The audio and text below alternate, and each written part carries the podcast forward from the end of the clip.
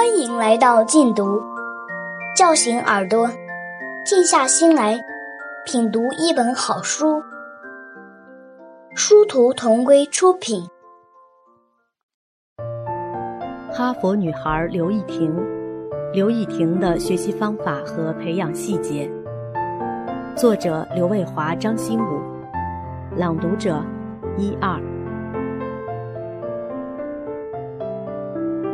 题不二错，强化批判性思维。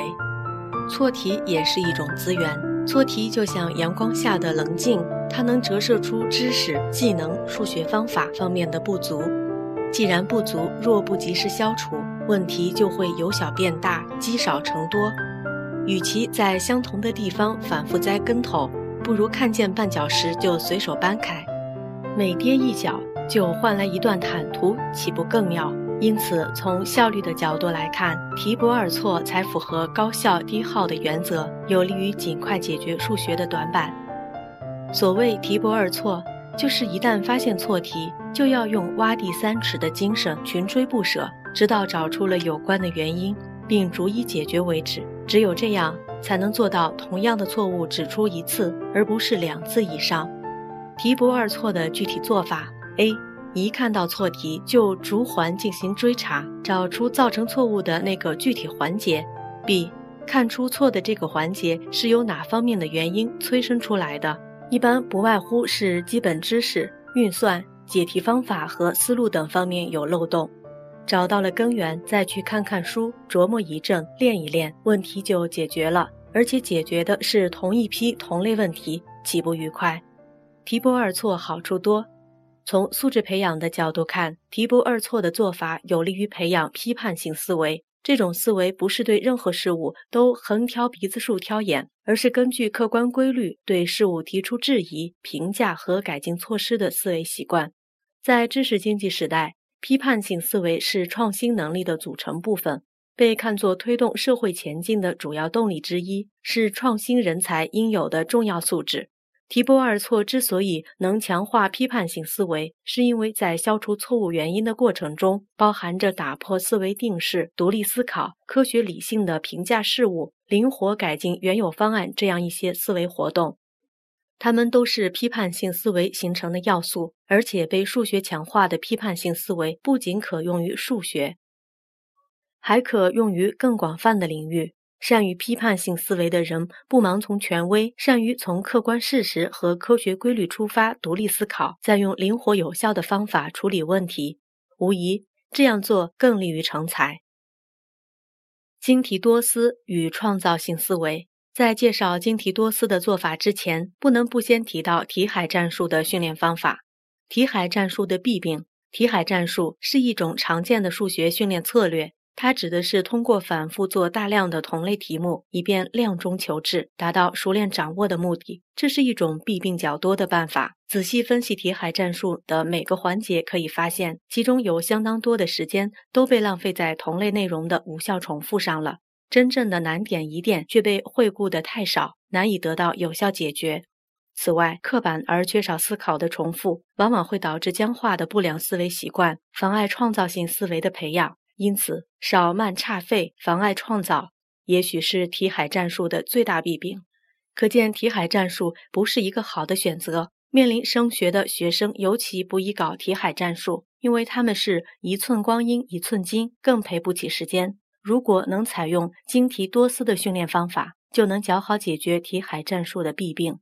精题多思的做法与题海战术相比，精题多思是反其道而行之。它做题量以少而精为原则，做题方法以深而透为特点。其原理是把每一道题都当成一种类型来深入研究、嚼烂、吃透，以收以一当十之效。就像通过剖解一只麻雀，不仅可知天下所有麻雀的结构，而且能举一反三，推知喜鹊、乌鸦、老鹰的结构一样。可见，精题之所以能以少胜多代替题海，全靠对每一道题都有较为深入的了解。精题的选择范围主要是那些常见、典型、生疏、困难或复杂的题目，而多思的具体所指，则是在做题时要习惯于思考下面这些问题：这道题有哪些做法？常见的解法是什么？非常规的解法又是什么？你试过纵向、横向、逆向的思维角度吗？是否能化生为熟，化繁为简？最简洁的思路是什么？有哪些数学思想方法对它适用？解题时你是否走了弯路？为什么会走弯路？暴露出你哪些基本功还欠火候？如何解决？做这道题你有什么新的收获？以前有哪些经验可以借鉴？深思的内容里不仅有核心的解题思路。关键的解题步骤也应该包括对普通运算过程的思考，因为有不少中小学生即使在普通运算中也存在着不尽合理、不尽高效的毛病，妨碍数学整体水平的提高。如果能对此也常动脑筋，看自己的运算技能是否可进一步优化，应该怎样优化，一定很有好处。当然，并不是每道题都需要思考所有这些问题，而是应该根据不同情况区别对待。一般来说，生疏的题型应该尽量做全方位思考；复杂的题型应该反复深思；半生不熟的题型要善于发现不足，把脑筋动在需要的地方。而对那些已经吃得很透的题，就不再需要这样做了。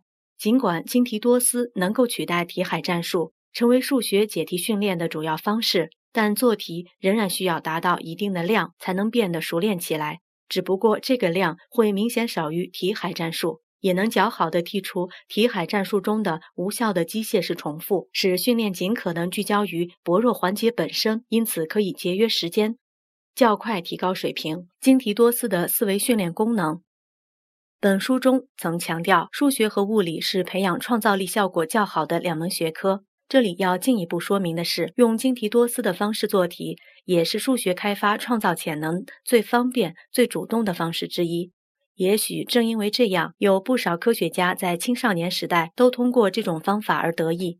例如，数学家华罗庚从小喜欢数学，不光白天花大量时间钻研数学，睡到半夜想起一道难题的解法，也会爬起来点亮油灯，把它记下来。这便是典型的精题多思的训练方法。婷儿从小学起就养成了做题要多想的习惯。虽然平时我会跟他讨论各种解题思路和技巧，可真要遇上障碍，我却一般不会轻易帮忙，而是要求他自己先把脑筋动够。即使婷儿把题解出来了，也不算完。根据情况，我会要求他再想出更多解法。小学四年级，婷儿上奥校，为了赶上比别人少学两年的差距，精题多思的方法更是被大量应用，也很见效。他虽然没时间去大战奥校题海，却凭着对做过的题的深入理解，迅速冲到了奥校尖子生行列。